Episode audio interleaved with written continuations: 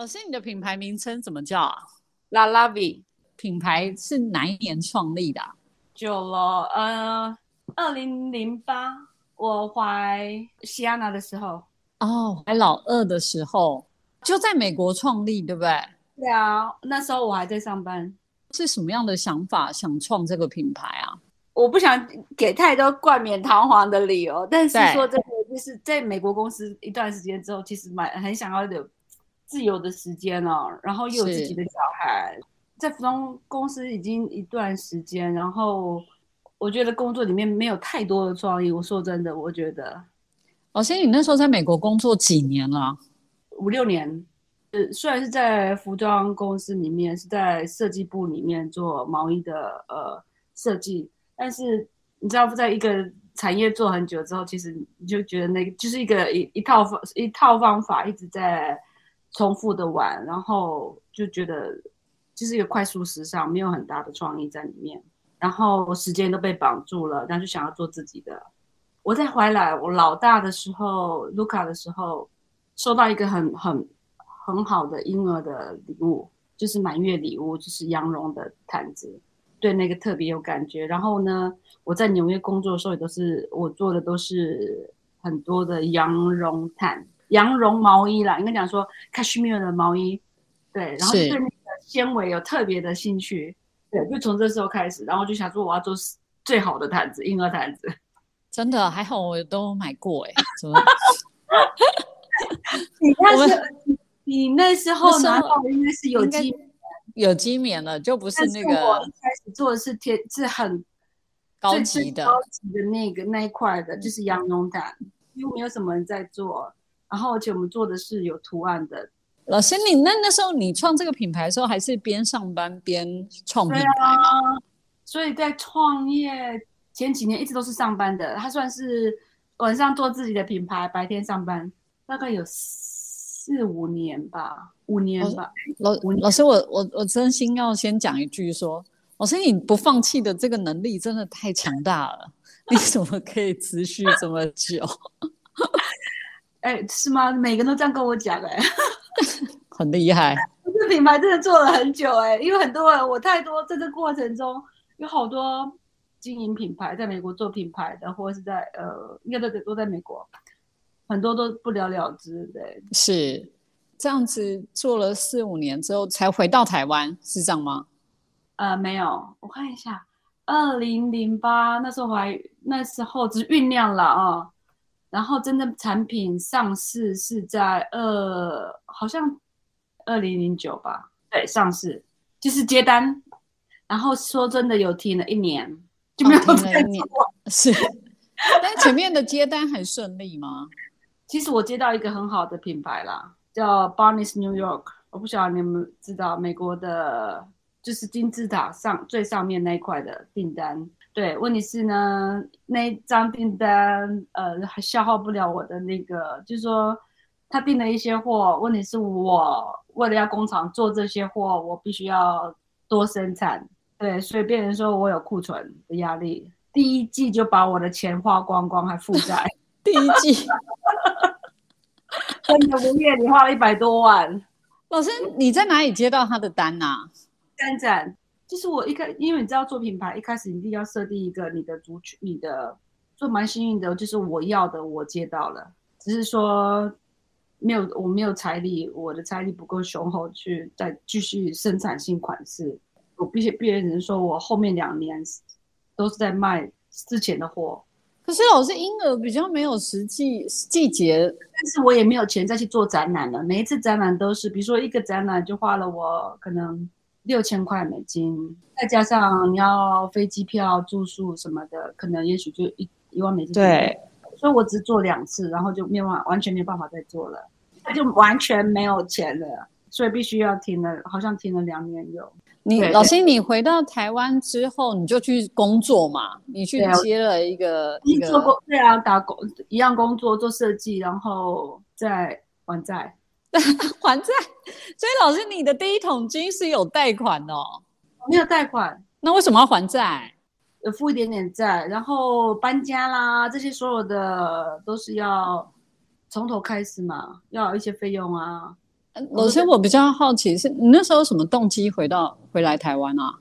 最大原因应该是一开始的时候，我们在我在公司上班，然后呃，我们本来有四个人，然后走了两个人，现在我跟我上面的老板做了一段时间，都一直都请不到人，然后变成我工作量很大，然后我的上司又非常的难相处，是 是。超级的难相处，我说好啊，那我就不要做了。应该讲说我在工作期间就试着找，但是呢，你知道毛衣就是一个呃很特别的、特别的那个领域，除非就是要刚好，那我有一些机会，但是都不是我喜欢的，因为我都习惯做比较呃怎么讲大公司，然后比较嗯单价好一点的，有有一些像那时候有什么 Forever Twenty One 啊。或是一些品牌，我就觉得不是我喜欢的，我就我也不想去做。家人就说：“那台湾试试看。”那我说：“哦，也好啊，那就趁着小孩子还没有念国小之前，就全部回去啊，就回去试试看。”然后我就觉得，哎，蛮好的机会回去。所以你一回来，我等于就请你请老师来实践推广上上课。我也先工作两年了。哦，工作两年，然后请老师来上课。然后我对，然后我就辞，我就做我的品牌嘛，再加上教课，对，有有老师，你最厉害就是你来教课，把教课的钱又拿去创，又拿去资助品牌。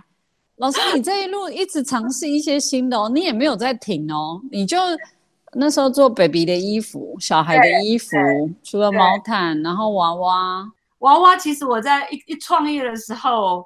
因为本来是只有毯子，我就觉得哎，这样子毯子，还加上呃，我也一呃有一些羊绒毛那个小 baby 的毛衣啦，啊，对，然后就觉得摆起来参展的时候觉得不够，就觉得好像很不不单调，对，然后就那我做一些娃娃好了，所以我一开始其实有一点点娃娃，一点点，但是跟现在感觉差很多。那时候的娃娃就比较像是给婴儿的，只能算是一个配角。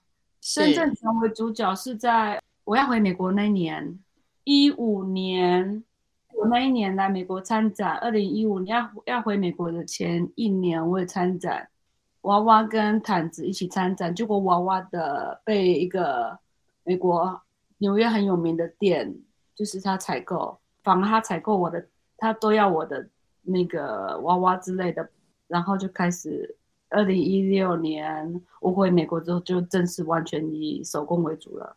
呃，还我我一直误以为娃娃娃娃是你的主轴，就一开始哦，不是，因为你一开始就有做娃娃手，就是接单嘛，你就接接单的一个状态。是有一个转类点，就是呃，二零一六要回来的时候，呃，回来之前那时候还做一点 T 恤，有没有？对，有，还有毯子。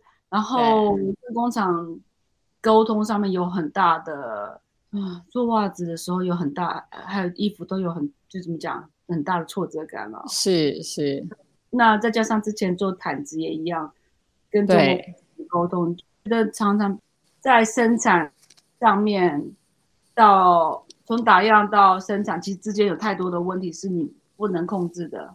对，然后呢，你有时候又很多都是要为了量，然后。你知道在时装是这样，你根本不知道什么会卖，然后你要去做一堆出来，这真的蛮痛苦的。猜错，猜错，我常常猜错题。因为老师你那时候的赚的终点又拿去贴这些，后来我就觉得说，不要再靠别人了，我就是要完我自己能够控制的，然后我也不要有多伸展，靠我的双手，然后做的，然后特别的。然后我能够控制的，对。后来，所以我们现在送婴儿的时候就好困扰了，因为没有老师的毯子可以送了，好可惜哦。收到老师的毯子都好幸福哦，因为很美，材质又好。所以后来就完全转手工，然后那转手工当然就是也是在摸索了，摸索。然后对手工的话，你就是一定要独特嘛，你要做一些机器无法做的东西，然后。注重在就是手绣跟电绣，很多人都是用电绣。那我觉得电绣就觉得商业化，那所以我就很少，我就不会去碰到机器的东西。我机器的东西就弄得很少。哦，我的商品里面不管是娃娃啦，或者是灯啊、音乐铃啊，这些都是多很多上面都是有含到手，怎么讲？你可以看到有手感的东西啦，就变成我的特色这样子。所以后来老师就是以手做娃娃，然后你你这几年那个娃娃真的真的太可爱了，就是跟你原本的那个娃娃的那个氛围完全不一样哎。那好像大概三年了吧？呃，对，就是这几年，三年，快三，超三年，对，差不多三年。所以老师，你是这个疫情造成你的娃娃转变吗？我之前就有看过类似的娃娃，但是这个娃娃，这个娃娃叫做华德福，中文如果是翻成话是叫华德福。你知道那个华德福国小？我知道，那个就是从德国来的一个教育的一个那个教育体系，对，教育体系嘛。那这个他的这个娃娃就叫 Waldorf Doll。对，就是华德福娃娃。如果中文要翻的话，那这种娃娃的创做法其实是很比我之前做的娃娃还要重手工。那一个娃娃大的娃娃的话，大概要花一天七个小时、八个小时。那以前娃娃几乎可以手工，几乎都可以车用车完，只有脸上的绣是呃手绣。那华德福娃娃的话，你那个脸。的立体感就是要靠怎么讲？那以前的娃娃的头就是你车完之后就塞棉花进去嘛。对，那这个做法是颠倒的，你在里面就要用羊毛把它弄成一个头颅的形状，有点像羊毛毡，然后再套布进去。哦，像它这个是一个技法吗？你这个是一算华德福的技法，是这样称呼吗？对。哦，好特别哦。对啊，所以它是很重手工，然后那它所有全部都是几乎都是呃纯天然的材质，羊毛啦，里面也都是羊毛哦，包括里面的填充物都羊毛，都羊毛。然后布料呢，像皮肤的布料的话是欧洲来的，经过一些测试啊，有机棉，经过了很多的测试，就是更讲究。这个在美国是风行的吗？很少人做。很多人告诉我，这是我他们没有看过人做这个，因为目前做这娃娃都是德国啦、北欧哦，所以包含它的外形都差不多吗？没有，是这个技法叫华德。技法是技法，可能是一样，但是每个人的手感不一样。就像画画图好了，一个头技法一样，可是每个人画出来的还是不一样。比如说，有的人会把呃。怎么眼睛的位置放在中间？有些人是放在偏下面、偏上面，就是还是会有每个人手感不同，还是会做做起来还是不一样。那老师，你什么契机点想要转成这个华德福的技法？因为你做一个东西做久了，会我自己会觉得没有什么挑战感。对对对，老师，你自虐的成分真的还蛮高的。